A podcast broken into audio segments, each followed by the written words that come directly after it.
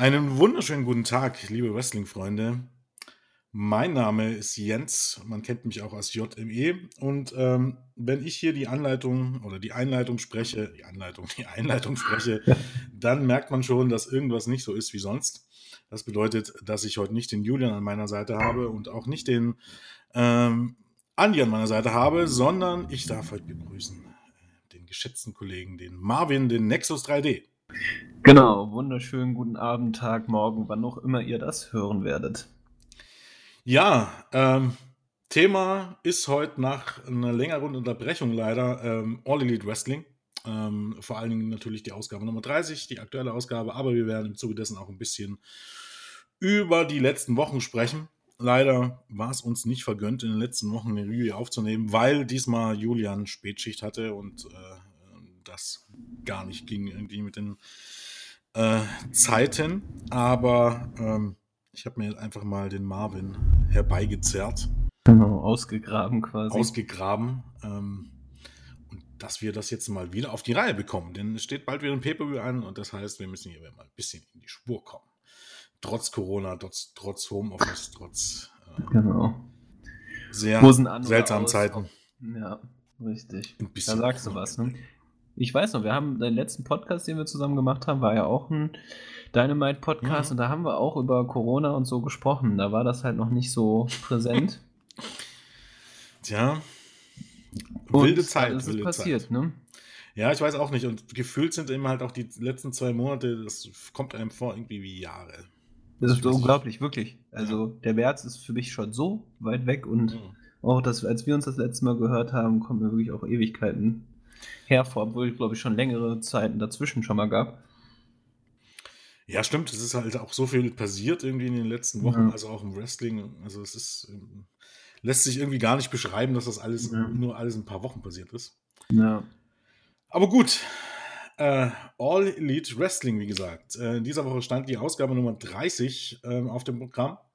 Ähm, die scheinbar erstmal letzte aus Norcross, äh, Georgia, äh, von den letzten Tippings von ein paar Wochen. Denn nächste Woche wird man wieder live gehen. Ähm, ja, wie hast denn du so äh, die letzten Wochen äh, Dynamite erlebt? Mhm. Also das Ding war, ich habe ähm, ein paar Wochen auch Pause gemacht, also generell so eine Resting-Pause, vor allem zeitlich. Aber war auch vor allem den WWE-Shows geschuldet, weil ich hatte mal reingeschaut in die zuschauerlosen Shows und war so ein bisschen schockiert, wie wenig mich das gepackt hat. Mhm lässt sich zwar nicht so ganz bei Dynamite anwenden, weil da die Shows fand ich immer auch trotzdem unterhaltsam, aber irgendwie auch zeitlich halt dann so ein bisschen eine Pause gemacht. Deswegen habe ich jetzt die letzte Woche ein bisschen aufgeholt und mir die letzten Shows angeguckt. Mhm. Und ja, es ist, ist trotzdem, es ist sehr befremdlich und also ich finde Dynamite äh, bzw. All Elite Wrestling hat das klug gelöst mit den, mit den Wrestlern, die sich am Ring befinden. Ja. Also so, um einfach eine Stimmung zu generieren. Das, das, hat, das, war, das hilft den Shows enorm, auf jeden Fall. Ähm, aber klar, war erstmal befremdlich, musste mich dran gewöhnen, aber mir gefällt es ehrlich gesagt. Also ich kann als Übergangslösung damit definitiv leben. Sehe ich ähnlich. Ähm, ich tue mich auch sehr schwer mit diesen MT Arena Shows, aber ich finde, AIW versucht wirklich das Beste draus zu machen. Ich finde auch die vielen äh, Video, äh, die vielen Skits, die man ähm, da jetzt bringt zu den einzelnen Wrestlern, die finde ich sehr unterhaltsam und lockern das ein bisschen auf. Es ist halt eine Sondersituation, es ist da eben halt auch durchaus mal viel Comedy mit dabei.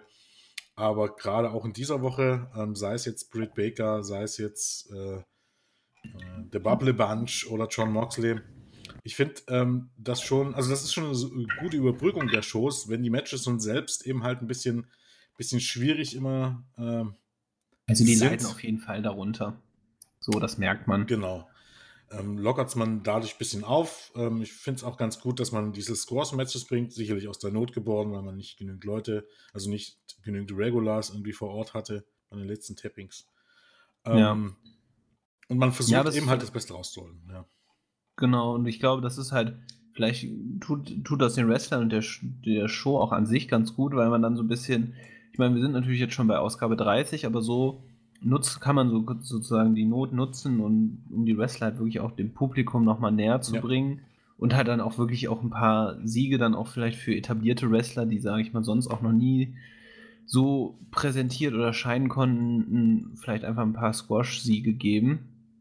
Ähm, deswegen finde ich das eigentlich auch gar nicht so schlecht. Und äh, ich bin auch ein Fan, ich mag Squash-Matches äh, ganz gerne und ist einfach eine unterhaltsame, gerade so für Brody Lee oder was, einfach eine unterhaltsame so Methode, um die wieder ein bisschen in die Shows zu bringen, zu manifestieren oder was auch immer. Genau. Ähm, diese Woche begann ähm, mit einem Blick auf die Halbfinalen-Matches in diesem Jahr. Äh, in diesem Jahr sage ich, in diesem Turnier um die TNT Championship, die erstmals ausgekämpft wird. Ähm, das wollen wir gleich auch mal nutzen, um über das äh, bisherige Turnier zu sprechen. Denn seitdem das Turnier gestartet ist, hatten wir tatsächlich noch keine Review und das ist ein guter Anlass, um da gleich mal drauf zu sprechen zu kommen. Mhm, deshalb, also wir wollen jetzt vielleicht nicht detailliert auf jedes Match eingehen, aber zumindest mal die Runden durch, durchgehen. In der ersten Runde ähm, Lance Archer schlug äh, Colt Cabana. Ähm, das ist mittlerweile schon ein ganz paar Wochen her, glaube ich. Ja. Ähm, was hatten wir dann noch? Ähm, Dustin Rhodes schlug äh, Kip Sabian. Genau. Ähm, dann Darby hatten Allen. wir noch äh, Darby Allen schlug Sammy Guevara. Genau. Und last but not least Cody, ne? Schlug. Wem schlug er denn?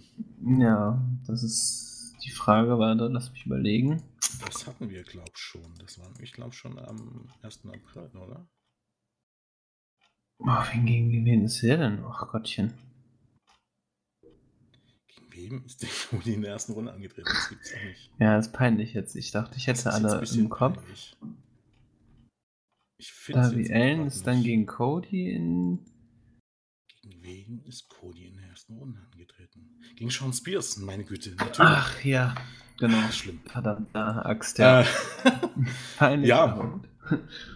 Naja, die erste Runde war eben halt dann auch, gerade deshalb kam ich jetzt drauf mit, mit Cody und Sean Spears.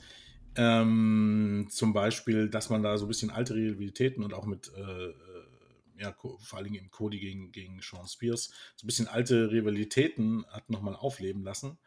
Ähm, denn Cody und Sean Spears hatten natürlich dann im letzten Jahr äh, eine der ersten prägenden Fäden, sage ich mal, bei All Elite Wrestling. Ähm, genau wie Darby Allin und Sammy Guevara, die beim letzten Pay-Per-View ein Match gegeneinander hatten. Ähm, das hat man hier halt durchaus nochmal aufgegriffen. Und man hat aber von Anfang an schon ein bisschen gesehen, ähm, wohin die Richtung geht. Das haben ja auch viele eigentlich kritisiert, ne, dass es ein bisschen offensichtlich war. Ich fand diese offensichtliche eigentlich gar nicht so schlimm, weil am, am Ende war es offensichtlich, aber es war eben halt auch offensichtlich, weil es die Story eben halt wiedergegeben hat. Also ähm, vielleicht zur Erinnerung, hm, Cody ähm, ähm, hatte, also beziehungsweise Jake Roberts kam ja äh, nach dem letzten Pay-Per-View, hat er sein Debüt gefeiert und hat angekündigt, dass er einen Schützling hat, der eben im Grunde das mit Cody aufnehmen und Cody, naja, zerstören kann man nicht sagen will, aber irgendwie verdrängen und seinen Platz streitig machen will. Das war dann am Ende Lance Archer. Und ähm, Cody hat sich aber geweigert, Lance Archer sofort ein Match zu geben, weil das halt für den auch sofort in der Rangliste ein Sprung gewesen wäre und er keine Notwendigkeit sah. So gesehen waren hier die Vorzeichen auch schon klar, denn wenn Cody auf Lance Archer treffen sollte, dann im Finale.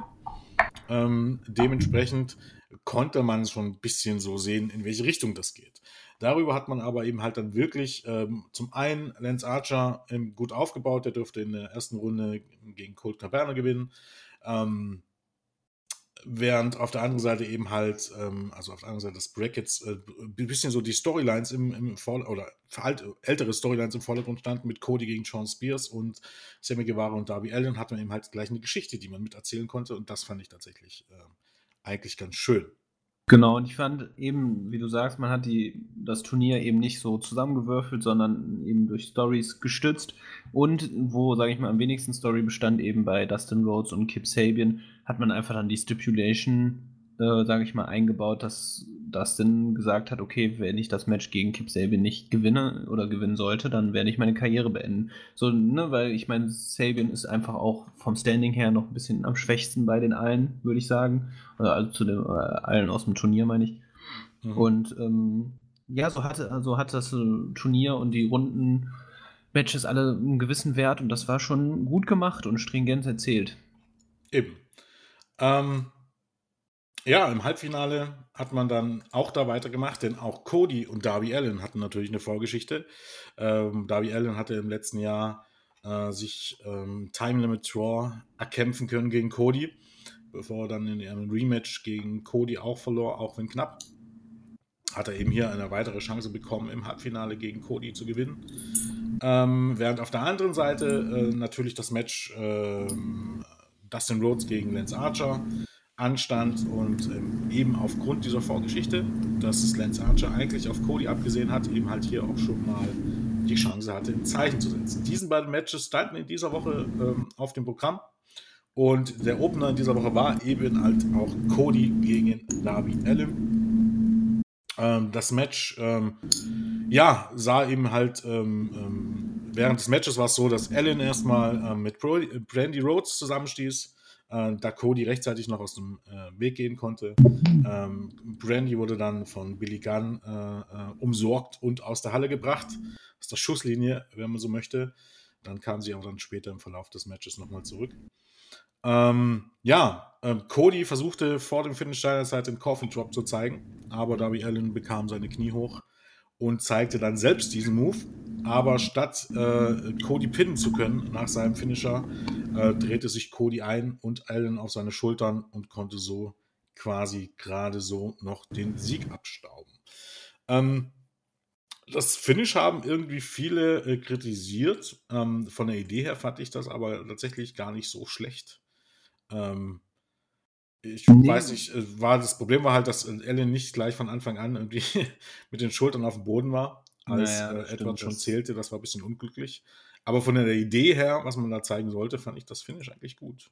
Ja, vor allem einfach auch ein schöner Abschluss eigentlich so der Geschichte, beziehungsweise noch mit Potenzial, dass das vielleicht weitergeführt wird, weil der Sieg von Darby Allen rückt immer näher. Mhm.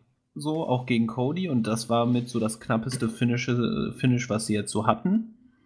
Darby, finde ich, tut dieser Niederlage auch dann keinen Abbruch weil es, wie gesagt, sehr, sehr knapp war. Er hatte den Sieg quasi schon sicher mit dem Coffin Drop. Ähm, und ähm, ja, das Match als Opener super. Also, wie gesagt, ich, ich messe das im Moment auch gerade an diesen zuschauerlosen Shows wirklich so ein bisschen, wie sehr vergesse ich auch, dass gerade keine Zuschauer wirklich da sind. Ja. Und ich war ähm, in dem Match wirklich drin. Fand auch interessant so die Positionierung von Cody im Match selber. So hatte schon so ein paar Heal-Charaktere auch als Ellen mit ähm, äh, Brandy zusammengestoßen ist, sah man so auch in der, im Replay so ein bisschen, dass er, äh, dass, sage ich mal so, Ellen auch in, in Brandy nicht geworfen hat, aber so mit seiner Hand so noch so richtig so Platz gemacht hat, mhm. quasi seine Frau geopfert hat, um äh, einen, äh, einen Vorteil gegenüber seinen Gegnern so zu bringen. Also ich fand so, so charaktermäßig war auch ein bisschen Vielfalt drin. Und ja, obwohl ich quasi auch von Anfang an Sieg von Cody gerechnet habe, gab wirklich so Momente und krasse New Falls, wo ich so dachte, okay, wer weiß. Ja, äh, die, die, Sache mit, diesen, mit dieser Schlag, mit dieser Wasserflasche, dachte ich mir jetzt auch, ist das jetzt eigentlich eine Q oder nicht? Weil man ist es immer gewohnt, wenn jemand mit einer Flasche, Wasserflasche zusteht, wird das dieser Move direkt krass gesellt. Ja, ne? das, das als wenn sie gerade mit einem Metallrohr irgendwie geschlagen wurden. Aber realistisch gesehen, wenn die Wasserflasche offen ist, das ist ja. halt sehr weiche Plaste eigentlich. Genau, richtig. Und vor allem Wasser, finde ich, ist generell im Wrestling irgendwie auch immer so ein Todes, äh, Todesurteil scheinbar. Also Wasser wird da wie Gift behandelt, auch als, als sie da auf dem Chris Jericho Cruise waren und da MJF von den Young Bucks ja. in, in, den Pool geworfen wurde. Das ist irgendwie, das ist so auch so, so, so ein Wrestling-internes Ding, auch damals bei WCW ja. oder so. Das Wasser war immer stimmt. so. Aber genau das war, war ja eben halt hier eigentlich nicht der Fall. Also, also nee, nee, das, das war ein normaler Schlag eigentlich und auch keine DQ. Genau. Wow. Das stimmt, ja. Aber. Nee, und ich fand mit dem Sieg auch von Cody, von, von dem ich dann halt auch ausgegangen bin, war es aber dann irgendwie einerseits klar, wie das Finale aussehen wird, aber andererseits auch nicht, weil ich fand die Idee, die ich dann auch gelesen hatte und halt ja auch zur Möglichkeit eben stand, so halt dann irgendwie ein Rematch zu, gegen seinen Bruder, ne? Von dem, sage ich mal, besten Match des letzten Jahres, meiner Meinung nach. Genau, und so auf jeden Fall besten Match des Jahres 2000. Äh, genau, also ich, ich hatte es ja auch im Forum bei uns schon geschrieben, ähm, weil mir das auch ein bisschen zu einfach ist, zu sagen, okay, du siehst die Card und dann muss es im Grunde ja auf das Finale hinauslaufen. Realistisch mhm. gesehen, wenn, wenn, du eben halt jetzt mal nicht davon ausgehst, dass es Cody gegen Lance Archer sein muss, weil du weißt, dass die darauf hinarbeiten, dann hätte es das nicht sein müssen, zumindest nicht im Halbfinale, weil genauso gut Darby Allen gegen Lance Archer möglich gewesen wäre. Ja. Und dann wäre, nachdem Cody gewonnen hat, genauso gut Cody gegen Dustin Rhodes möglich gewesen. Wenn du genau, dich nicht darauf versteibst, dass es Cody gegen Lance Archer werden muss, ne, hatten beide Matches also Spannung, weil es hätten auch ähm, die anderen beiden Konstellationen, die einzige Konstellation, die ja. wenig Sinn ergeben hätte, wäre Darby Allin gegen Dustin Rhodes gewesen. Okay, genau, richtig, ja. Aber das stand ja eigentlich nie wirklich zur Debatte. Die erste Frage war, wer zieht als erstes ins Finale ein? Darby Allin oder Cody? Das ja. heißt, hätte Darby Allen gew äh, gewonnen, ja gut, dann hättest du, davon, hättest du davon ausgehen können, dass auch Lance Archer gewinnt. Hat er aber nicht, Cody ja. hat gewonnen und damit war eigentlich auch ein bisschen Spannung im zweiten Match drin. Genau, also es gab einfach verschiedene realistische Optionen, die hätten möglich wär, sein können, ja. Genau. Deshalb fand ich, also sind wir uns einig in dem Fall, war mhm. das alles schon, kann man so machen. Genau, ähm, und generell die Besetzung von Cody auch sehr sinnvoll, weil er eben einfach auch nicht mehr um den World-Title antreten darf. Und ich finde, er, also Cody hat halt einfach im Moment eine enorme Star Power und ist einfach ein Gesicht der Liga. Deswegen, meiner Meinung nach, wäre, also so kann man ja auch noch überlegen. Das vergessen eben halt auch, auch wirklich viele. Das ist halt auch, weißt du, ähm, mich stört es halt so ein bisschen, also Cody hat ja auch nicht nur Fans, das kannst du ja nicht sagen. Ne? Aber die vergessen eben halt dann wirklich immer, kannst du erzählen, was du willst. Realistisch gesehen ist Cody ein größerer Star bei AEW als Kenny Omega, also von den Publikumsreaktionen. Das Im mögen einige nicht Fall, hören ja. wollen, das ist aber ein Fakt. Ja. Also von nicht, daher. Dass Kenny da nicht das Potenzial hätte, ihn zu überbieten, aber da muss man halt aktuell so ein bisschen drauf hinarbeiten. Ne? Also das ja, ist halt das jetzt ist noch nicht gegeben. Ja, ähm, weiß ich auch nicht. Also wie gesagt, das liegt vielleicht auch ein bisschen dran, dass, dass Omega sich da auch wirklich ein bisschen zurückhält. Mhm. Ähm, schätze ich mal, während Cody eben halt durch die Promos und durch die Storylines, die man bisher erzählt hat, und ja. die Wrestler haben ja auch immer ein bisschen Einfluss darauf, welche Storylines man erzählt. Also das heißt, es ist jetzt nicht so, dass, dass Cody ähm, absichtlich gut gebuckt wird und Omega absichtlich schlecht gebuckt wird. Nee, genau, haben ja da ein bisschen Mitspracherecht. Und da macht Cody eigentlich ähm, in den letzten anderthalb Jahren einen sehr, sehr guten Job und steht zu Recht da, wo er steht. Und dann gibt es auch Auf keine Notwendigkeit, irgendwie hier sinnlose Niederlagen einzufordern die eigentlich businesstechnisch eher schädlich sind. Also ich würde ja. ganz anders sagen, darauf angehen, wenn er irgendwie nicht am meisten ober wäre von allen, dann könnte man das kritisch sehen als einer der, der Hauptmänner hinter den Kulissen. Aber das ist ja alles nicht der Fall. Also im Gegenteil, ich würde es eigentlich für total äh, sinnbefreit halten, wenn er diesen Push nicht bekommen würde. Eben, genau, ja. Deswegen bin ich mal gespannt. Ja, weiter ging es dann in dieser Woche äh, mit einem äh, Profile-Pick mit einem Video zu Scorpio Sky, der ja genau wie die restlichen Mitglieder von SCU in den letzten Wochen nicht aktiv, also zumindest bei Dynamite nicht aktiv in den Ring steigen konnte, weil die aus Kalifornien kommen und äh, AEW auf diese Leute verzichtet hat bei den letzten Tapings. Ähm, Kalifornien ist zusammen mit äh, Washington und New York einer der Coronavirus-Hotspots, wenn man so möchte. Und dementsprechend hat man auf diese Leute verzichtet. Ähm, Gab aber dann ein paar Matches bei Being the Elite äh, auf dem Anwesen der Young Bucks, die man äh, ausgestrahlt hat. Aber hier hat man eben halt dann wirklich ihn nochmal beleuchtet, fand ich ein sehr schönes, äh, kurzes Video, äh, um uns nochmal diese Leute in Erinnerung zu rufen, weil man eben halt auch für, von Scorpio nach, nach, also es hieß ja immer, der sollte groß gepusht werden, aber als ein Singles-Wrestler kam dann eben halt nicht mehr so viel nach seiner mhm. Niederlage gegen Jericho vor ein paar Monaten. Stimmt, ja. Und das hat man aber hier durchaus nochmal gut in Erinnerung. Gerufen. Genau, ich kann mir halt vorstellen, dass man so früher oder später halt eben darauf dann anlegt, dass man dann doch auch Scorpio Sky eben ein bisschen trennt.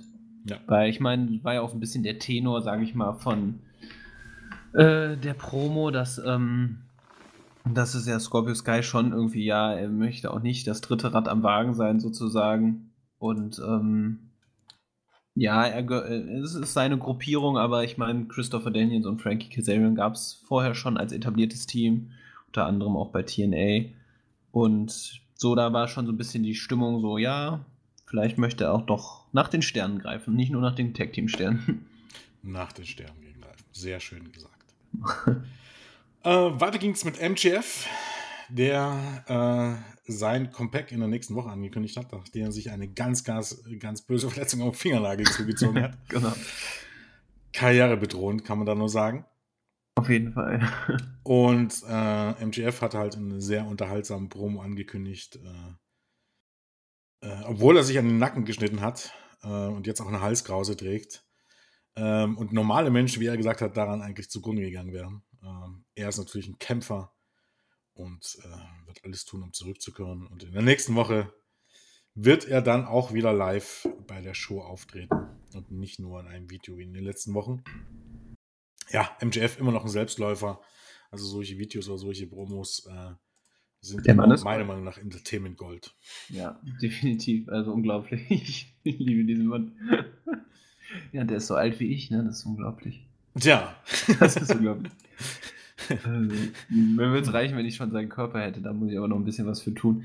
Ja, ist ähm, aber auf dem besten Wege, da, davon mal abgesehen. Aber, aber äh, 23 ist schon, ist schon eine Hausnummer. Der Mann kann auch einige Jahre auch nach den Sternen greifen, um die Metapher mal weiterzuführen. ich denke auch, ja. Also das ist halt, ähm, ja, also ähm, schwer, dass es im Grunde, wenn man so sagt, also mit dem irgendwie was zu verkacken oder so. Also das, ist, äh, das sollte schon passen, denke ich mal. Okay, wo waren wir dann? Wardlow hatte ähm, die Ehre, jemanden zu squashen. Ich glaube, da gibt es jetzt nicht äh, so viel Nee. zu sagen. Squash-Matches hat man in den letzten Wochen eben halt vermehrt, Mhm. weil man ähm, auf Talente zurückgegriffen hat, die eben halt in Florida bzw. in, dann in Georgia wohnen und äh, dementsprechend nicht lange anreisen mussten. Und die haben ähm, die Möglichkeit beke- bekommen, sich zu beweisen oder mal ähm, auf einer großen Bühne äh, mal aufzutreten und einen Paycheck zu kassieren. Und ja, War- Wardlow gewann mit seinem F10. Ja, ich wollte gerade sagen, das ist ja die bessere Version des F5. Ne? Ja, genau. Also, Ähm, ich habe es jetzt im Bericht mal als Airplane Spin Slam bezeichnet, weil ja, genau. aber man kann auch, kann auch F10 sagen. Ich glaube, F10 ist die offizielle Begreifung, aber es ist Ja. ja Airplane Slam. Passt ja schon. Ja, auf jeden Fall beeindruckender Move, also das muss man da Ja. sagen. Ja, den wird er wahrscheinlich auch nicht gegen alle durchziehen können, vermutlich. Nee, Also gut, bei. RW sind viele kleinere, ich denke, das ist schon. Das stimmt, ja. passt schon. Weiter ging's mit äh, dem ähm, Bubbly Bunch Video dieser Woche. Ähm, zu Beginn stritten sich Jericho und äh, Sammy ähm, alle von zu Hause aus, von ihrem Zuhause, ein bisschen darüber, wer denn die, den Contest in der letzten Woche ähm, gewinnen konnte. Und äh, die, das ganze gesamte Inner Circle war sich nicht äh, einig. Und sie haben sich dann äh, letztendlich entschieden, dass es ja eigentlich auch gar keine so große Rolle spielt, wer am Ende gewann. Und dann hatte im Jericho halt die Idee für einen neuen Contest. Äh, ich weiß nicht, Manitoba, wie hat es genannt? Manitoba? Boah, frag mich nicht mehr. aber- Ja, genau, ne, Manitoba, irgendwas. Bestand daraus, dass sich eben halt alle mal quasi übers Telefon geschlagen haben. Und da entwickelte sich dann eben halt auch, äh, ja, es muss man gesehen haben, also gibt es auch auf Video, muss man gesehen haben, um es zu beschreiben. Also alle haben halt quasi einen Move gegen ihr Telefon gezeigt und äh, gesellt hat es dann aber immer eine andere Person. Und darunter waren eben halt nicht nur die Mitglieder des Inner Circle, sondern viele Prominente, mehr oder weniger bekannte, äh, bekannt hierzulande dürften sicherlich sein. Also Lou Ferrigno, wer ihn nicht kennt, der unglaubliche Hulk. Der hatte gleich mal eine Aktion mit dem Elektroschockerapparat. Ja, noch mal Ted Irvine, ähm, kanadischer Eishockeyspieler und vor allen Dingen Vater von äh, Chris Jericho. Genau. Jay und seinen Pop waren mit dabei. Virtual war mit dabei. Corey Taylor von Slipknot waren mit dabei. Genau, und, dieser äh, Comedian, Wie bitte? dieser Comedian, wie hieß der in. Ah, ich komme nicht auf seinen Namen, aber der hat auch eine Netflix-Show. Okay, na, es waren ein paar Leute dabei, die ich nicht kannte. Genau, ja, ja, genau, sagen. auf jeden Fall. Der, der, also der ist auch als Wrestling-Fan bekannt, war, glaube ich, auch mal bei WWE zu sehen. Okay. Aber genau, richtig. Zum Schluss halt noch Vicky Guerrero, richtig. bevor es dann wieder zurück zu Chris Jericho ging, der begeistert von diesem Segment war. Äh, ich, ich denke mal, äh, einige werden es lieben, andere werden es hassen. ich fand's, ich fand's äh, Manitoba Melee hat das genannt. Hm. Okay, ähm, ja. Also Ich gucke gerade mal, wer noch. Oh Gott, da, oh, ich sehe gerade. Comedian Gabriel Iglesias. Genau, danke. Dann ja. Duff McKagan von Guns N' Roses war noch mit dabei. Brad Williams, Jungle Boy war mit dabei, Peter Evelyn, Dr. Luther, Sonny Kiss. Hm. Ähm, Santana fand ich cool mit seinem Hausschuh. genau, seine ja. Puerto-ricanische Tradition weiterzuführen. Genau. Ähm, ja, war unterhaltsam. Inhaltlich äh, sicherlich jetzt kein Meilenstein der Wrestling-Unterhaltung, aber es waren im Grunde dreieinhalb Minuten äh, Comedy-Unterhaltung, wenn man so möchte. Auf jeden Fall war lustig, ja. Ja, weiter ging es mit einem No-DQ-Match. Äh, Best Friends ähm, in Begleitung von Orange Cassidy gegen Jimmy Havoc und Kip Sabian in Begleitung von Penelope Ford. Es war ein No-DQ, No-Countout-Match. Dementsprechend äh, kamen auch alle möglichen äh, Gerätschaften zum Einsatz. Ähm, Stühle, Leitern, ähm, alles, was so dazugehört. Penelope Ford griff natürlich in das Match ein. Das ging aber eher nach hinten los. Ähm, erst trat sie vom Apron, wollte eigentlich Orange Cassidy, der von äh, Kip Sabian festgehalten wurde, äh, einen Tritt verpassen, aber äh, Orange ging aus dem Weg. Dann wollte sie noch ein Spear zeigen, aber Orange ging wieder aus dem Weg und sie traf wieder Kip Sabian. Und am Ende äh, gab es halt von Chuck Taylor gegen Jimmy Havoc die Awful Waffle auf ein paar Stühle und die Best Friends konnten gewinnen. Ja, war ein unterhaltsames Match, ein No-TQ-Match. Und man muss halt sagen, es ist, es ist noch nicht ganz klar, wer es ist. Aber ja, was ganz interessant an diesem Match ist, ist, dass hier, was die Ratings angehen, ein ähm, paar Leute sind, die in den letzten Wochen sich als sehr, sehr, also verhältnismäßig große Draws entwickelt haben. Und das sind wahrscheinlich nicht die Leute, die man immer so auf dem Schirm hat, sondern ist mit ziemlicher Sicherheit Orange Cassidy, und aber auch Kip Sabian und oder Penelope Ford. Da scheint man was am Laufen zu haben. Es ist halt immer ein bisschen schwierig, ne? Aber wenn man sich die Viertelstunden-Ratings anguckt, äh, war Orange Cassidy in den letzten Wochen immer äh, sehr gut dabei. Also in der Woche davor war es tatsächlich so, dass sein Match ähm, ähm, zweimal Zuschauer hinzugewonnen hat. Also das ist dann eher, also gegen Jimmy Havoc. Ähm, und dann auch gerade in der Hauptzielgruppe äh, besonders gut lief. Also ich glaube, ähm, ich weiß gar nicht, ähm, sein Match ging dann von 306.000 auf 339.000 in der Hauptzielgruppe und in Gesamt von 702.000 auf 778.000. Das war eben halt nicht das erste Mal. Gleiches gilt auffälligerweise immer, wenn Kip Sabian und oder Penelope Ford zu sehen sind. Das heißt, die Zahlen sprechen dafür, dass man mit, zumindest mit zwei von diesen, also Orange Cassidy ziemlich sicher und bei den anderen weiß man, sind es Sabian und Ford oder ist es nur Sabian oder ist es nur Ford, dass man da was am Laufen hat, was Gutes am Laufen hat, ähm, was offensichtlich auch viele Zuschauer auch in der Hauptzielgruppe anzieht. Gerade bei Orange Cassidy ist das natürlich auch entgegen dieser Behauptung, dass Owen Cassidy, keine Ahnung, das Wrestling killt und äh, Natürlich. ja niemand ja. sehen will. Ne, diese, keine Ahnung, Dieses Schwein. Genau, die Jim Cornette-Anhänger etc. pp. Was soll man sagen? Ja, offensichtlich habt ihr euch gehört. es ist mir, sowas ist mir immer ein bisschen äh, ein inneres Fest. Ja, auf jeden Fall. Also man freut sich so, wenn, wenn man die Zahlen liest. Also ich glaube, ich freue mich genauso, wie äh, wenn Andy äh, liest, dass Raw wieder unter, was weiß ich, zwei Millionen gefallen ist. So sehr freuen wir uns, wenn, sage ich mal, das äh, bewiesen wird. Also nicht, dass wir uns jetzt falsch verstehen. Natürlich kann man immer sagen, äh, ja, sowas ist nicht gut fürs Wrestling und es, es verliert an Glaubwürdigkeit. Das ist grundsätzlich kann man das so sehen. Das Problem ist, dann muss man es aber eben halt auch einfach beim Undertaker so sehen. Und seltsamerweise beim Undertaker höre ich sowas nie. Undertaker ist genauso Hokuspokus-Scheiße. Und das ist genauso. Ja, und davon mal abgesehen ist an wie Undertaker, wenn nicht er, ist er quasi der Repräsentant des Wrestlings in, sage ich mal, in die Außenwelt, in die Realität außerhalb von Wrestling. Ja. Weil, wenn ich mit Leuten über Wrestling spreche, die keine Ahnung von Wrestling haben, fällt der Name Undertaker, Hulk Hogan, was ja. weiß ich, ne, die Namen fallen, The Rock. Ne, aber Undertaker ist immer bekannt und das, da merkt man einfach, dass das viel auch einfach mit Nostalgie zu tun hat. Dass die Leute, die früher halt Kinder waren und Angst vorm Undertaker hatten, halt natürlich dann den Undertaker ganz toll finden. Aber brauchen wir mir nicht erzählen, dass, ähm, wie du sagst, das ist kein Unterschied. Und ich bin immer noch der Meinung, dass Wrestling eben sehr, sehr, sehr vielfältig ist. Und wenn man einen Rahmen schafft, in dem ein Orange Cassidy funktioniert, dann ist das vollkommen in Ordnung. Richtig. Solange wie es eben halt dann nicht komplett lächerlich ist und das versucht genau, man ja auch ja. zu vermeiden. Davon mal abgesehen ist er ein guter Wrestler. Also, ja. ne? Und das hat er auch eben schon bewiesen gegen Pack äh, zum Beispiel. Also, ähm, Genau. Ja, deswegen, das ja. Match gegen Pack ist eben halt auch ein gutes Beispiel wieder vor, wie so ein Charakter funktionieren kann.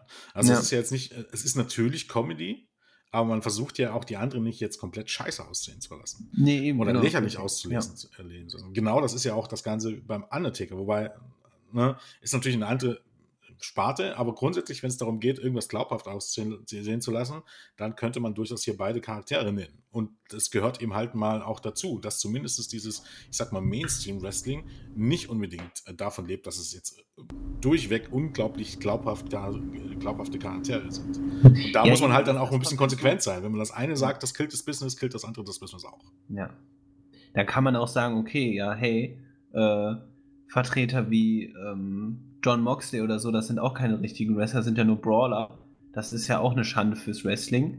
Ne? Aber das sind, ne, das sind einfach Wrestler, die beliebt sind ne? und die funktionieren. Und das ist halt eben, Wrestling ist halt, also so, deswegen finde ich das halt als Argument auch immer äh, kacke. Ähm, weil, äh, ja, oder zum Beispiel alle haben sich über Ronda Rousey aufgeregt, die, sage ich mal, einen tatsächlichen Sporthintergrund auch mitgebracht hat und sage ich mal, einen hohen Realismus auch in das Pro, Pro Wrestling äh, etabliert hat in ihren Matches und das war auch wieder dann nicht gut. Da waren alle am Meckern, dass sie ja den Spots den anderen Damen wegnimmt. Also man muss sich auch so ein bisschen entscheiden, finde ich. Ja, das hat sich halt auch im Laufe der Jahre auch echt so ein bisschen etabliert, oder? Dass die Leute eigentlich auch gar keine wirkliche Begründung dafür hatten, warum jemand so plötzlich erst bejubelt wurde und nach ein paar Monaten fanden sie die Leute dann scheiße. Ja. Also es ist halt immer irgendwie so eine neue Kuh, die, die man durchs, ja. durchs Dorf treibt. Ich bemühe mich dann immer ein bisschen, also ich finde es ich find's ja, ähm, ich finde es wichtig, dass wenn jemand gute Arbeit leistet, dass das honoriert wird, auch wenn er sich verbessert. Ne? Ja. Genauso wie er natürlich, wenn er sich verschlechtert, irgendwie, wenn dort ähm, kritisiert wird. Ich verstehe aber halt nicht, wenn jemand ähm, also Ronda Rousey ist ja vom, von ihrem Debüt her bis zu äh, dem Main Event von WrestleMania jetzt nicht schlechter geworden, sondern eher besser geworden. Nee, genau, Aber die Fanreaktionen ja. haben sich verschlechtert. Passt ja. für mich halt irgendwie nicht zusammen. Also, wenn ich ja, die vorher genau. scheiße fand, dann soll ich die am Ende auch scheiße finden. Und wenn ich sage, ähm, wenn ich korrekte Punkte habe, sie zu kritisieren, ist es alles in Ordnung. Und wie alles ablief, war ich jetzt auch nicht so ein großer Fan dafür davon. Aber ich finde es halt immer ein bisschen, immer ein bisschen schwierig irgendwie, äh, wie das dann auch dargestellt wird. Und keine Ahnung, sie liebt Wrestling nicht und dieser da und dann diese Diskussion mit Nia Checks, um mal abzuschweifen. Ganz furchtbar. Also, dass ausgerechnet Nia Checks irgendjemand anprangert oder uns hinter ja. uns anprangert, dass er irgendjemand verletzt. Die unsafeste Workerin ähm, im, bei Gesamt-WWE ist Gottverdammt Nia Checks. Also wer mit der in den Ring steigt, der muss schon eine gute Krankenversicherung haben. Und realistisch gesehen, ja, sie lebt Wrestling so sehr, dass es im Grunde ihre Familienunterstützung gebraucht hat und dass er erstmal auch ein gewisses Alter erreichen musste, dass er überhaupt ins Wrestling ein bisschen eingestiegen ist. So sehr genau, liebt also sie Wrestling. Eben, also da sehe ich halt ehrlich gesagt auch nicht irgendwie ihre Leidenschaft. Also tut mir leid, vielleicht ist es auch ein Mag sie haben, will ich nicht sagen, aber. Genau, ne, weiß ich auch nicht. Ähm, aber ich, und ich meine, ich glaube, das können wir halt ein Stück weit auf jeden Fall auch bewerten. Ich sehe da ehrlich gesagt jetzt auch in den letzten Jahren keine Verbesserung. Würde ich sagen, okay, man hätte Ansätze gesehen, wo sie sich irgendwie bemüht oder, ne, aber da waren jetzt in letzter Zeit so viele Vorfälle und da, also ich finde, da sollte man zumindest dann auch auf Social Media vielleicht dann sich ähm, ein bisschen klein halten, wenn es darum geht, andere Worker zu kritisieren oder an deren Leidenschaften in Frage zu stellen. Ja, es ist halt, es ist halt auch, keine Ahnung, Hardcore-Fans sind eben halt dann auch ein bisschen. Und ich muss aber sagen, auch, auch vor allem, weil, also naja, gut, die sozialen Medien sind halt auch jetzt auch nicht so der Maßstab, aber wenn du halt auf Twitter und so liest, das ist halt, naja. da sind halt auch ein Teil von WWE-Fans, das ist halt, boah, oder, oder generell auch, wie schnell da irgendwie gechantet wird, you deserve it, und wenn irgendjemand die Company verlässt, dann war es ohnehin nur ein Mitkader, ne, siehe, irgendwie, ja, ja. siehe John Moxley, die ja alle nichts können, aber mhm, dafür, genau, ja. keine Ahnung, äh, wird dann halt bei Naomi und Naya Jax gechantet, you deserve it, einfach nur, ja. weil sie lange keinen Titel gewonnen haben. Ja, egal. Ja. Das ist ein anderes Thema. Who cares? Genau. Ähm, belassen wir es dabei. Ähm, zurück zu Dynamite. Da ging es in dieser Woche weiter mit dem nächsten Profile-Pick. Diesmal war äh, Dr. Britt Baker an der Reihe und wir ähm, durften sie quasi auf Arbeit in ihrer Praxis besuchen. ähm, haben sie auch ihre äh, Stylistin oder ihr Make-up-Artist kennengelernt, ähm, die vielleicht einige erkannt haben als das ehemalige TNA Knockout Rebel. Diesen Namen Reba, konnte sich auch. Reba meinst du? Reba, genau. Britt Baker Reba. Ja. Äh, ähm, von Britt Baker Reba genannt, obwohl sie Rebel heißt. Und äh, das hat eben halt Reba dann auch angemerkt, dass er ja eigentlich Rebel heißt, was aber Britt Baker dann nicht so gut fand. Ähm, und auch, dass äh, sie mich angesprochen wurde als Dr. Britt Baker, weil das will ja in diesem Video auch äh, richtig gut rüberkommen und auch als Vorbild. Ähm, dementsprechend haben, haben sie das Segment dann nochmal aufgezeichnet. Und wichtig war natürlich ganz, dass das Bild von Dr. Britt Baker im Hintergrund auch gut zu sehen war. Äh, Im zweiten Anlauf funktioniert es dann auch so, wie sich das Brit vorgestellt hat. Dann hat sie uns noch ein paar Regeln vorgestellt. Zum Beispiel, dass man keine Brille tragen sollte, wenn man nicht einen Abschluss an der Uni hat. äh, wenn man dick ist, soll man auf, auf ähm, Bildern doch ähm, auch bitte den Bauch einziehen. Das alles wurde natürlich erklärt anhand äh, des Beispiels äh, Tony Schiavone. Ähm, ja. also ich muss ja sagen, ich, seit ihren Heel-Turn äh, werde ich immer zum größeren Fan von Britt Baker. Ist nicht unbedingt im Ring, aber diese Segmente und diese Videos, äh, die Videos, die und auch die Promos und Interviews eben halt mit Tony, äh, ja. die haben mir eigentlich schon durchweg viel Freude gemacht. Ja, und ich finde, sie ist super, super reingewachsen auch in die Rolle. Ich fand am Anfang wirkt sie noch so ein bisschen unsicher, ähm, auch in der Heel-Rolle. Aber unglaublich, also so, sie macht es wirklich halt tatsächlich auch so, so sehr äh, auf vielen Ebenen halt sehr gut und sehr, wie nennt man es nicht fein, sondern ähm, so unterschwellig Mhm. mit Mimik und Gestik. Also es ist, ist wirklich herausragend. Ich finde es unglaublich unterhaltsam. Ja, und auch diese, diese Freundschaft to, äh, Tony Schivani ist halt irgendwie ist wirklich mega lustig. Und ich finde Also halt auch dieses, dieses, dieses, diese komplette Fehleinschätzung und diese, also das, was man auch bei Chris Jericho sieht, ne, oder bei Inner Circle generell sieht, das funktioniert halt und das ist halt auch, keine Ahnung, so alt wie das Wrestling selbst. Ne? Ja, Das ist diese komplette Fehleinschätzung oder diese, diese Selbstwahrnehmung, die im Grunde komplett verquer ist, ne? ähm, das ist halt irgendwie, äh, das wird immer funktionieren, denke ich mal. Ja. Ja, und wo du es gerade ansprichst, äh, passt ja auch gerade. Ich muss sagen, auch einer der Errungenschaften dieser Corona-Krise ist wirklich auch Chris Jericho am Kommentatorenpult. Ja. Also der Mann ist so unglaublich unterhaltsam. Also äh, vor allem die Tatsache, jeder, der bei äh, All Elite Wrestling angestellt ist, ist durch Chris Jericho an den Job gekommen. Das finde ich auch Natürlich. super. So den, den habe ich ins Boot geholt, den habe ich ins Boot geholt. das geht auf meine Kappe. Ja.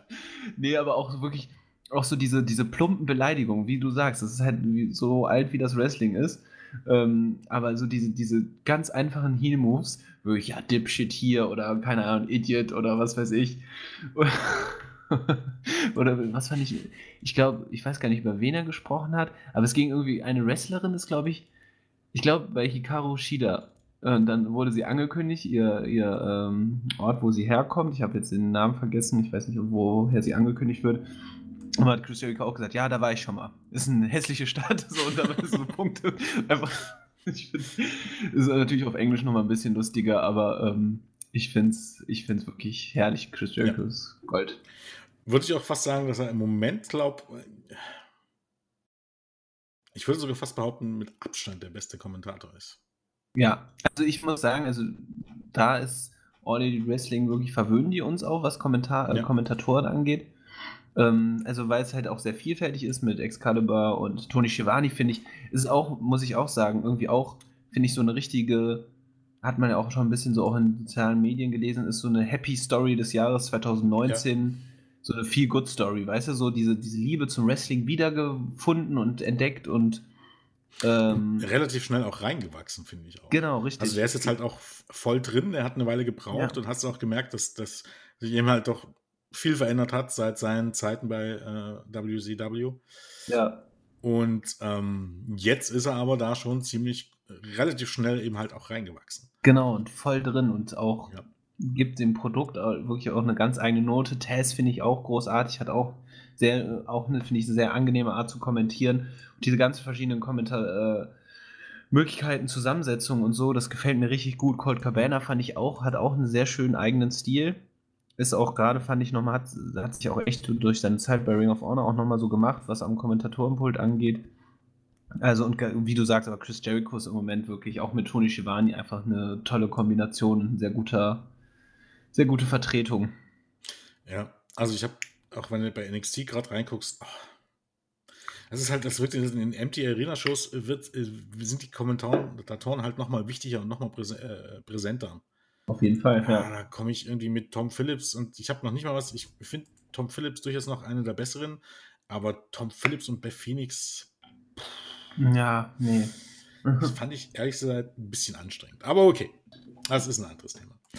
ähm, nächstes Squash-Match. Sean Spears gewann gegen Baron Black und äh, Spears packte dafür auch den Sharpshooter aus. Ja, äh, gibt es nicht viel zu sagen. Einfacher Sieg für Sean Spears, fand ich okay. Vielleicht nutzen wir das an der Gelegenheit auch nochmal so ein bisschen, um die, über die Squash-Matches zu sprechen. Insbesondere ähm, in dem Fall über ein Match, was da auch in der letzten Woche von vielen kritisiert wurde. Mm, und zwar Kenny Omega gegen Alan Angels.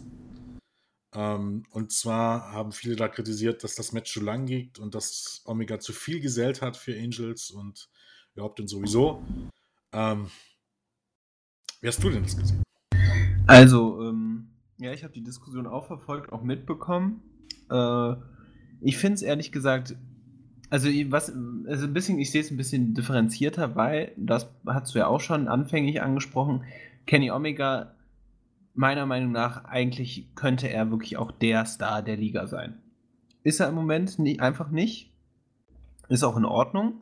Ähm, aber das ist halt das Ding. Ich habe schon das Gefühl, er bemüht sich sehr, wirklich für alle anderen da zu sein, so im Ring.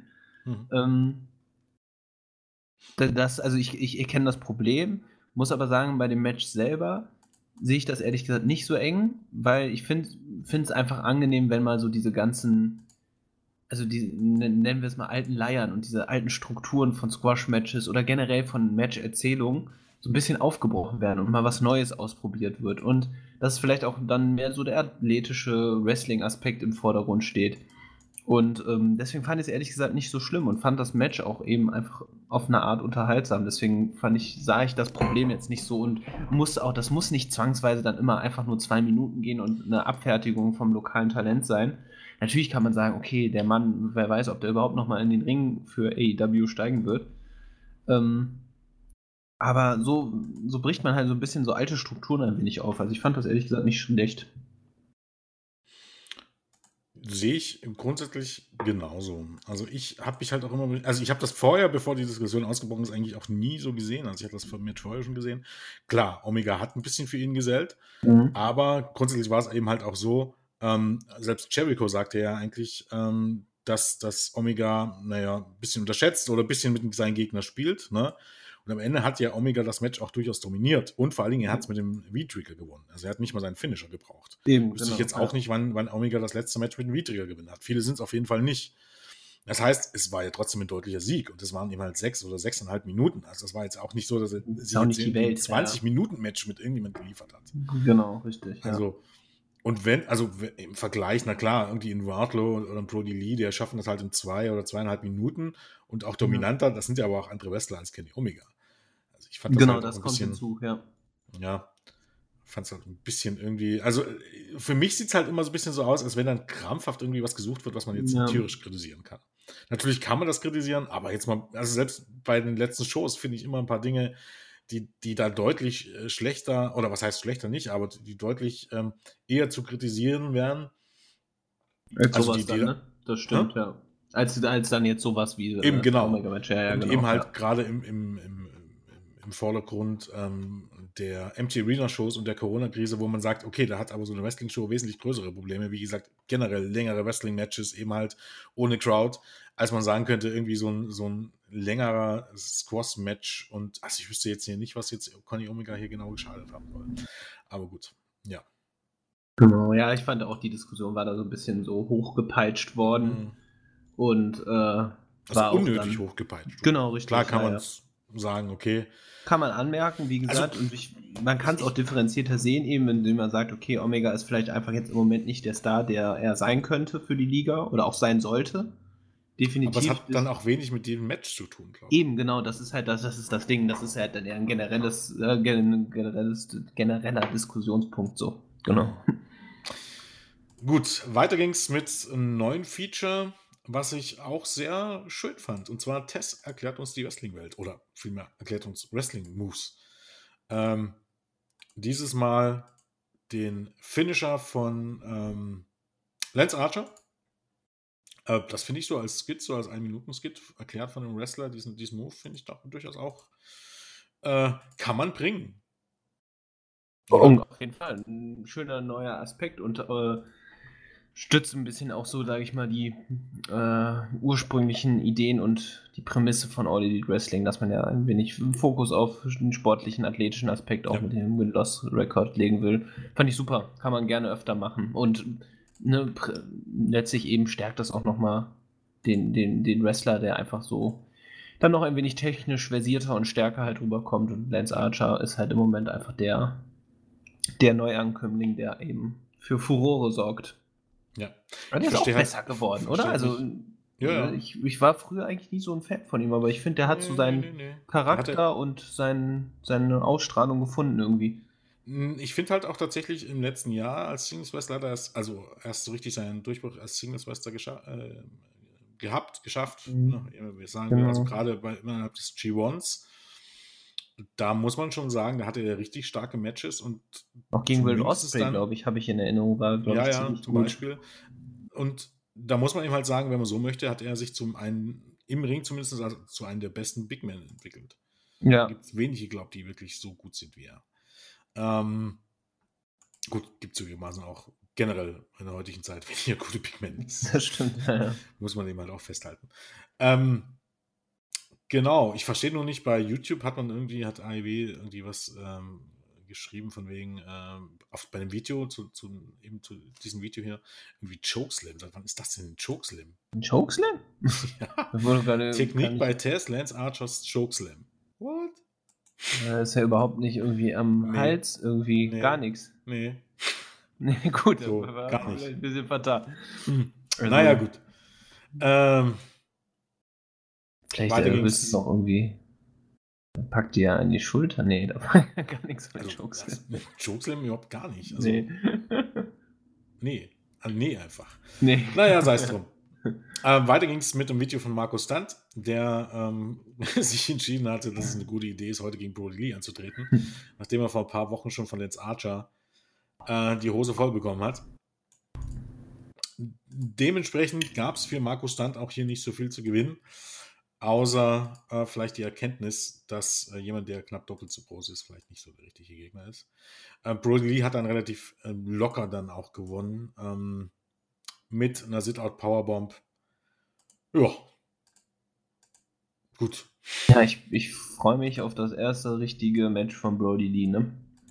Ja. Wo er nochmal so voll, voll scheinen kann. Ich, ich frage mich nur, was mit Markus Stunt, ob das irgendwie noch irgendwo hinführen soll, weil ich habe schon das Gefühl, man, man verleiht ihm jetzt auch so ein bisschen so eine ernste Note, eben weil er sich jetzt so auch gerade dann diesen, diesen unglaublichen Herausforderungen stellt, die halt für ihn kaum zu gewinnen sind.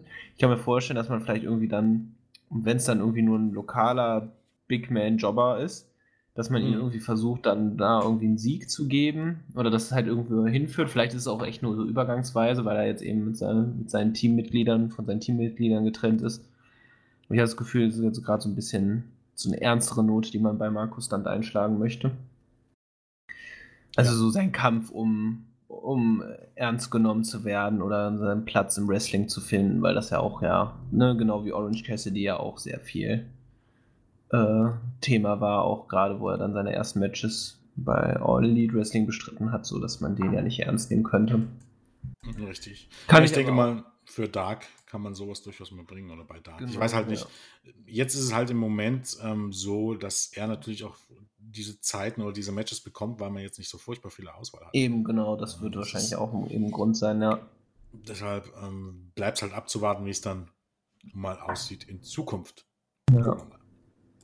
Aber auch da nochmal als Empfehlung, so, wenn Leute oder Fans glauben, eben, dass solche Matches nicht funktionieren, kann ich wirklich nur an das Game Changer Wrestling Debüt von äh, Markus Stunt eben erinnern. Ich glaube, das war bei der Show Lost in New York, wo er im Publikum stand und quasi dann so eine Open Challenge von KTB, Kyle the Beast annimmt. Auch ein Big Man, nicht so groß wie Brody Lee, aber sehr kräftig und äh, auch sehr agil, aber halt auch, würde ich auch als Big Man bezeichnen. Ja. Und da sein Debüt feiert, auch ein groß, also einer, einer der unterhaltsamsten Debüts, die ich die letzten Jahre gesehen habe.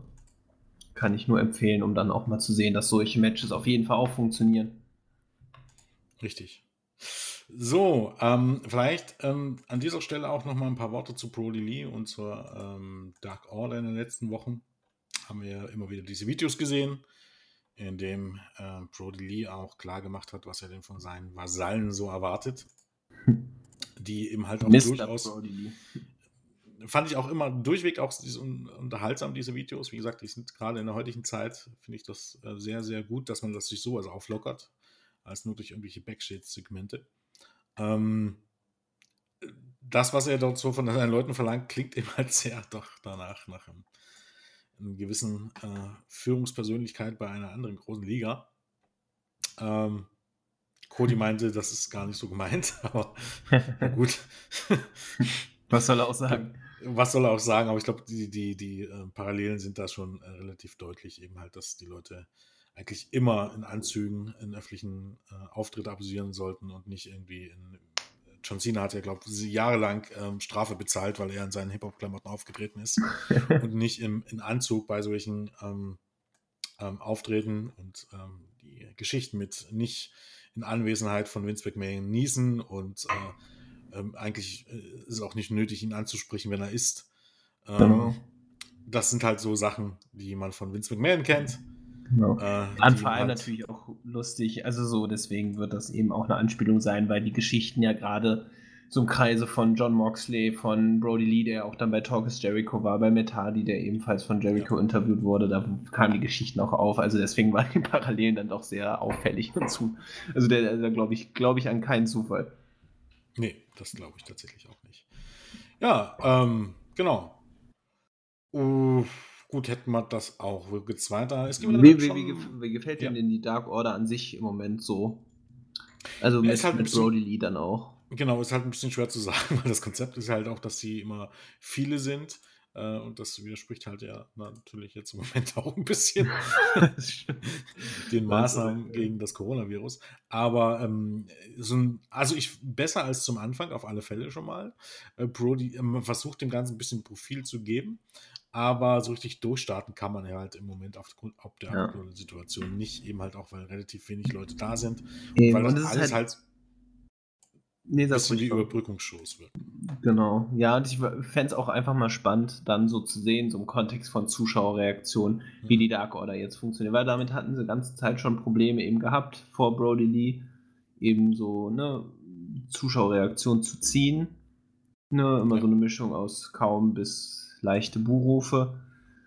Und jetzt kann ich mir halt vorstellen, dass sich das langsam auch ändert, vielleicht eben auch durch Brody Lee. Ich finde halt, die Promos sind super und sie gewinnen an Form und äh, Profil. Und ich war eh immer ein Fan von äh, Evil Uno und Stu Grayson, auch bei PWG schon. Und ich hoffe einfach, dass sie noch ihren, ihren Run bekommen und auch mit Brody Lee. Dass, ich hoffe, dass, dass das Zukunft hat, das Stable. Hoffe ich auch. Genauso sehe ich das nämlich im Grunde auch.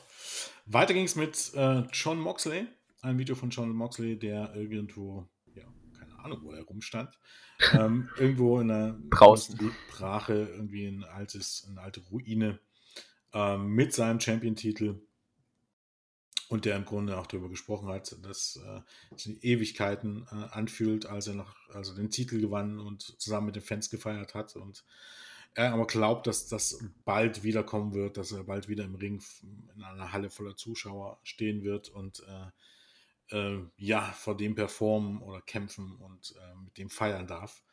Ähm, und äh, nett fand ich auch den Shoot äh, äh, von wegen, äh, dass, dass man in, in, in, der Ringerschule in Oklahoma nicht beigebracht bekommt, dass ähm, DDTs auf Stühle eine gefährliche Sache sind. Eben halt ein netter Shoot. Ähm, in Richtung von Jack Hilger, der vor ein paar Wochen, und darauf wollten wir auch noch kurz sprechen, ähm, eine Chance auf den Titel bekommen hat von John Moxley, Moxleys erste Titelverteidigung. Ähm, ja, und ein sehr langes Match ähm, gewirkt hat in der MT Arena Match, über eine halbe Stunde. Ähm, dass Moxley am Ende gewonnen hat, durch eben ein TDT auf einen Stuhl, nachdem vorher, äh, ja, äh, beide sich ein No-Holds-Barred-Match ähm, geliefert haben, was sich aber durchaus auch ein bisschen zog irgendwie. Also fand ich dann. Also ich denke, ich finde es halt echt schwierig, solche lange Matches, auch wenn man, wenn man hier sicherlich, wenn ich schlimmere Matches, Empty Arena Matches gesehen habe, aber ich fand es halt ein bisschen zu lang am Ende. Ja, also gehe ich auch mit. Also ich fand es wirklich gut und war auch gespannt auf die erste Titelverteidigung von John Moxley. Mir war klar, dass er den Sieg einfahren mhm. muss auch.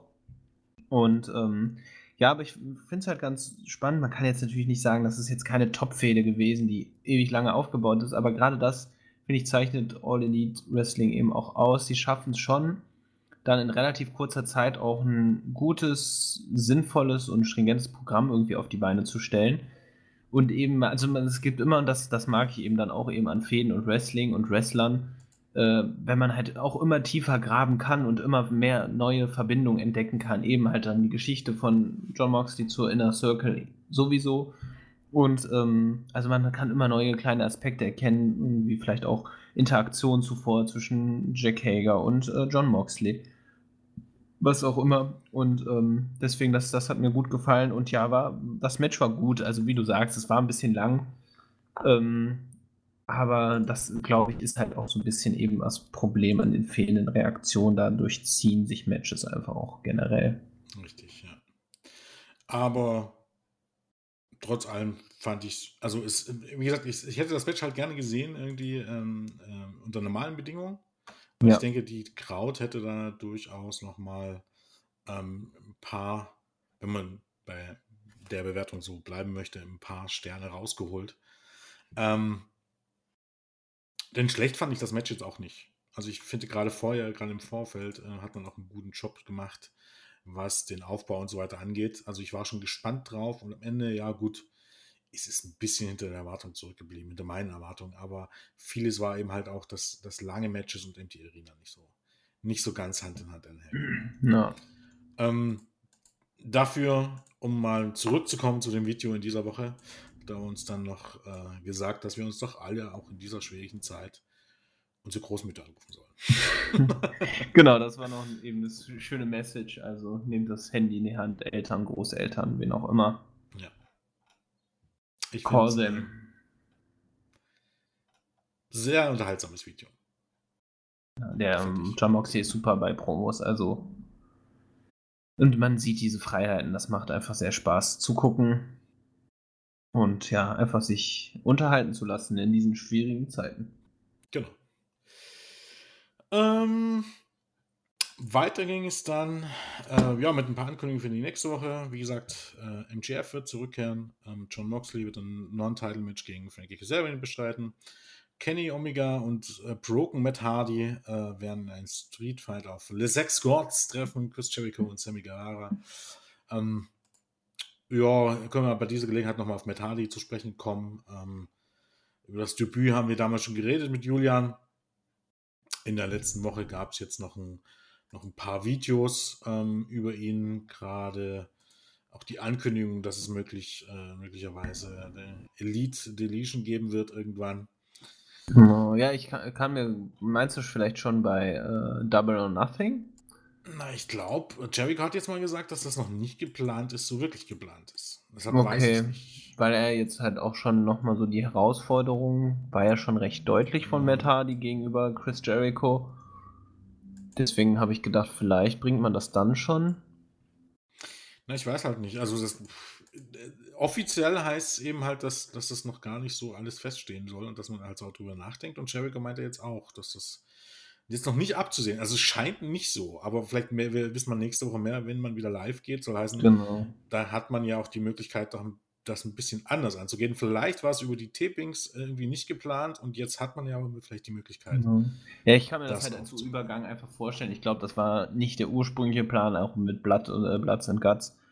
Ähm, dass das eben, also das, ne, aber jetzt halt durch die Corona-Krise und so weiter, dass man vielleicht dann doch auch ein bisschen Abwechslung, ähnlich wie halt WWE bei WrestleMania, dann halt eben Abwechslung mit so cineastischen Installation eines Wrestling-Matches eben genau ein bisschen Abwechslung reinbringen möchte, kann ich mir halt vorstellen. Vor allem war, vor allem war jetzt auch Matt Hardy dann äh, gegen Chris Jericho halt eben äh, nächste Woche in den Ring steigt. Vielleicht kann man da irgendwas dann, wie du sagst, live damit fortführen oder eben erklären, was weiß ich. Genau. So, und dann waren wir schon auch beim Main Event in dieser Woche. Beim zweiten Halbfinale hatten es vorhin schon kurz angedeutet. Lance Archer gewann gegen Dustin Rhodes nach ja, auch gut über 20 Minuten. Ähm, gegen Ende des Matches kam das Cutie Marshall heraus äh, mit dem Handtuch, wollte dieses erst werfen. Davon hat ihn aber dann Cody abgehalten, ähm, der dann erstmal mit Dustin, seinem Bruder, sprach. Und ähm, Lance Archer war aber weiter in der dominanten Position ähm, und konnte letztendlich Dustin dann pinnen. Ja, es war ein langes Match, aber ich denke, man hat das, also das, obwohl es lang war, fand ich das schon unterhaltsam. Also gerade weil die beiden ja auch relativ groß sind, ne? Ja. Hat man auch wieder gesehen, wie groß das denn denn eigentlich ist. Lance Archer ist wahrlich kein kleiner. Und äh, gerade Lance Archer hat es eben dann auch durchaus drauf. Also dieses, dieses, diese Rope Walk ähm, äh, Moonsault, ja, den er da gezeigt hat. Beeindruckend, ja. Das ist schon krass, was der Mann drauf genau, hat. Das war echt innovativ auch. Habe ich auch so zuvor auch wirklich noch nie gesehen. Na, Archer hat es schon ein paar Mal gezeigt. Ja, also so meine ich jetzt woanders, genau, ja, genau, ja. ja. Also, aber wirklich beeindruckend. Hat echt Spaß gemacht. Und wie gesagt, trotz Länge, also muss ich sagen, deswegen war ich auch beeindruckt und fand die Show an sich wirklich sehr unterhaltsam, weil diese Big Matches eben am Anfang, Cody und äh, Darby Allen und ähm, Dustin und äh, Lance Archer waren wirklich sehr, sehr unterhaltsam und haben ja. mich so ein bisschen auch vergessen lassen, dass das jetzt gerade eine besondere Situation ist, in der sie antreten. Hm.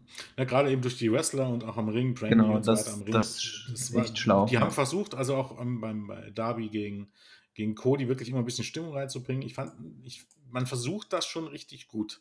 Es wirkt einfach ein bisschen lebhafter als zum Beispiel bei NXT. Ja. Ich nehme an, auch bei Raw und SmackDown, auch wenn ich das nicht wirklich schaue.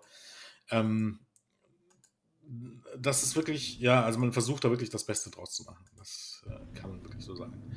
Am Ende, trotz allem, obwohl Dustin natürlich seine Momente hatte, ein dominanter Sieg von ähm, Vince Archer. Und damit steht das Finale fest, das schon viele ähm, vermutet haben. Bei Double or Nothing am äh, 23. Mai, ja, 23. Mai, also genau ähm, heute in drei Wochen, wird zum Finale um die im Turnier um die TNT Championship kommen zwischen Cody und Lance Archer. Was glaubst du, wer gewinnt den Titel? Ich glaube, dass es. Ich glaube tatsächlich, dass es Cody sein wird. Schwierig, ne? Ja, also es ist sehr schwierig, ist weil, weil Lance Archer halt so dermaßen gut im Moment natürlich auch aufgebaut ist. Kann natürlich sein, dass auch Archer gewinnt und daraus sich eine längere Fehde gegen Cody entwickelt. Ähm, kann ich mir auch vorstellen quasi, dass Cody dann irgendwie so einen Rappel bekommt, so nach dem Motto, okay, ich habe jetzt schon, ich werde nie wieder um den AEW World Championship antreten dürfen. Jetzt habe ich die nächste Chance, wurde mir genommen, warum auch immer, oder ich habe verloren. Ähm, kann ich mir auch vorstellen. Ich fände es, glaube ich, fast sinnvoll, dass Cody den Titel eben aus Star-Repräsentationsgründen, glaube ich, wäre das sinnvoll und könnte mir TNT bestimmt auch gefallen, wenn halt ein großer Star in Anführungszeichen ne, auf jeden Fall größerer Star als Lance Archer im Moment ähm, ja. den Titel trägt. Äh, aber auch hier beide Optionen hätten ein Pro und Contra, wäre also so, das ist schwierig zu sagen, ja. Ich, genau, also ich, ich finde tatsächlich, ähm, ich finde es gar nicht so unwahrscheinlich, dass hier wirklich ähm, ähm äh, Cody nochmal Niederlage einsteckt, weil man diese Story halt weiter erzählen kann könntest Archer durchaus den Titel gewinnen lassen, vielleicht auch, weil Jake Roberts eingreift zum Beispiel.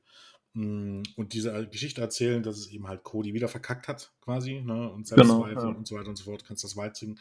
Und er dann aber am Ende irgendwann der sein wird, der den Titel von Lance Archer gewinnt. Und dieser Titel kann tatsächlich auch theoretisch, je nachdem, wie man es aufbaut, auch ein Weg dahin sein, dass man sagt, er darf wieder um den World Title antreten. Genau, und das wird ja früher oder später irgendwie kommen. Genau, und da könnte man zum Beispiel eine Story bringen, sei es jetzt zum Beispiel gegen MGF, das wäre ein Selbstläufer, dass MGF sagt, pass auf, wenn ich gegen dich antrete, ähm, der dann World Champion ist theoretisch, wenn ich gegen dich antrete, möchte ich aber auch, dass du dein oder dass du deinen Titel aufs Spiel setzt, ne, aus welchem Grund auch immer, ja. ähm, ähm, könnte man irgendwie bringen. Also es gibt viele Erklärungen, die man bringen kann. Oder keine Ahnung, gegen den World Champion Kenny Omega, der sagt, okay, ich will, dass es um beide Titel geht, weil ich irgendwie. Es macht zwar dann halt keinen Sinn, weil du dann einen Doppel-Champion hast, zugegebenermaßen. Ne? Stimmt, ja. Aber zumindest könnte man es theoretisch irgendwie. Äh, ja, oder man weiß ich nicht, so ein bisschen, gut, das fände ich, glaube ich, insofern nicht gut. Das müsste man dann irgendwie ein bisschen besser erzählen, dass er sagt, okay, Cody ist TNT äh, Champion und dann irgendwie die Möglichkeit halt bekommt, okay, ich lege den Titel ab, ne, oder ähm, weiß ich nicht, verzichte, äh, ja, wohl, das wäre nicht so sinnvoll, nee. Weil das diskreditiert dann halt den Titel, den er gerade trägt, ja, genau, wenn er sagt, okay, ich lege ihn ab und ja, das stimmt. Aber das irgendwie vielleicht, dass oder dass er wirklich die Chance äh, oder MGF wirklich dann World Titel irgendwie mal gewinnen sollte und er dann sagt, okay, ich möchte, ich möchte dich um diesen Titel sehen, ne, weil ich habe dir die Chance genommen, also kann ich dir die Chance auch wieder geben, um den Titel zu äh, anzutreten, weil ich der Champion bin. Irgendwie sowas. Also ich glaube, da gibt es schon Möglichkeiten, das zu erzählen. Ich denke auch, ja. Die gibt es auf alle Fälle. So, naja, da sind wir eigentlich schon durch, oder? Stimmt, da sind wir durch. Haben wir eigentlich auch alles Wichtige was so in diesen Wochen passiert ist, eigentlich auch besprochen, ne? Ja, ich denke auch. Ich bin ja, mal gespannt, hoffe, wie der Pay-Per-View wird, ne? Also Double or Nothing genau. ohne Zuschauer, das wird schon. Natürlich ja, ist natürlich nochmal eine Zuschauer, Hausnummer, ne? Warten wir ab. Es sieht ja schon ein bisschen danach aus, als wenn es vielleicht doch dann wieder Zuschauer geben darf, weil ja. der Gouverneur von Florida schon angekündigt hat, dass er jetzt auch wieder Zuschauer bei Events zulassen will. Natürlich unter Einhaltung der Social Distancing Regel. Ja. Ähm, und ich bis zu 25 halt Prozent der eigentlichen Auslastung. Also warten wir mal ab. Ich wäre wär mir, ich glaube, ich fände es. Ah, ist schwierig. Also ich glaube, ich fände es halt insofern halt nicht gut, weil erstens, also so, das würde, glaube ich, so ein schlechtes Licht bisschen auf All Elite Wrestling werfen, wenn man halt eben der, sag ich mal, auch generellen Situation, sage ich mal sofort, zack, Kopf, Kopf wieder rein, wieder in alte Muster zurückverfällt, obwohl man weiß, dass es halt im Moment noch sehr, sehr kritisch aussieht. Ja.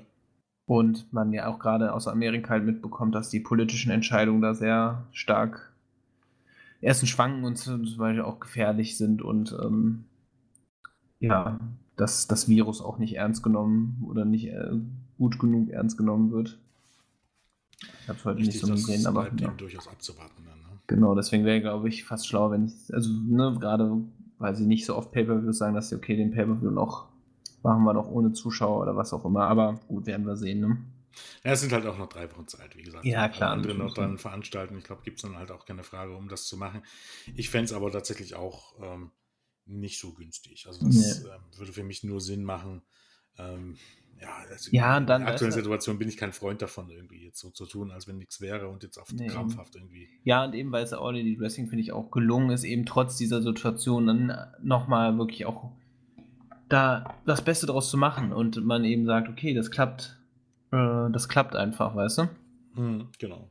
Und äh, ja, und weißt du, dann stell dir mal vor, dann veranstalten sie und dann hört man aber, okay, 10, 20, 30 Zuschauer aus, ne, haben sich da angesteckt oder ein Wrestler auch von All Elite Wrestling mhm. äh, hat jetzt Corona. Ich glaube, dann sieht es halt dann, und dann haben sie halt die schlechte Presse, ne? Da müssen mit diesen Gefahren müssen sie halt umgehen, ne?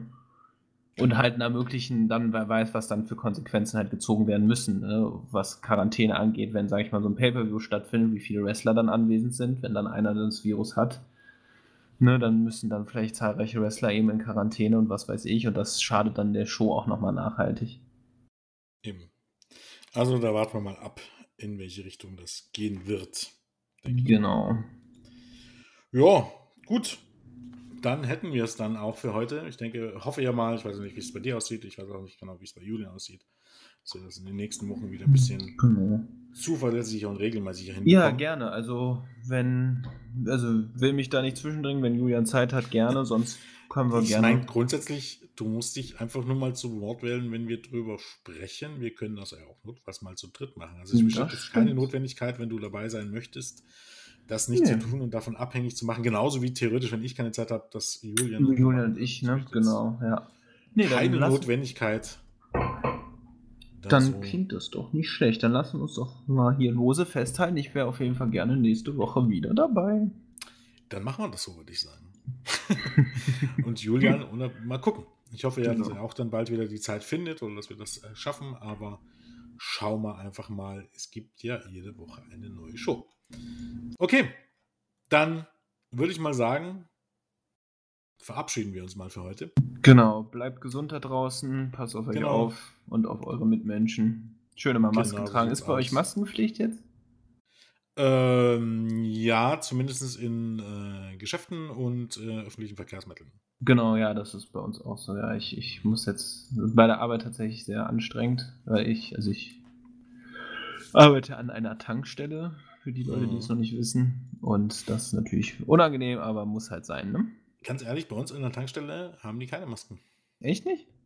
Ja, zumindest nicht. Also ich weiß nicht, ob bei allen nicht, aber mhm. ich war letzte Woche bei mhm. Ral, oh, keine Schleichwerbung, bei einer großen Tankstelle kaum Licht. äh, nö, gar nicht. Und ich war drin, wohlgemerkt. Haben die Scheiben?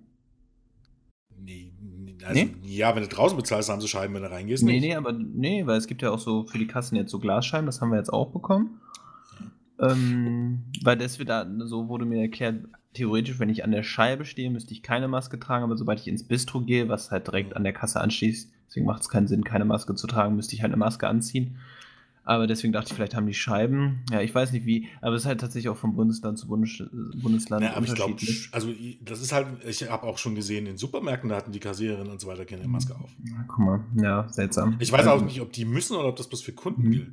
Nee, also hier zumindest in NRW ist es so, dass es sowohl für das Personal als auch für die Kundschaft gilt. Ja, ich dachte ja eigentlich auch.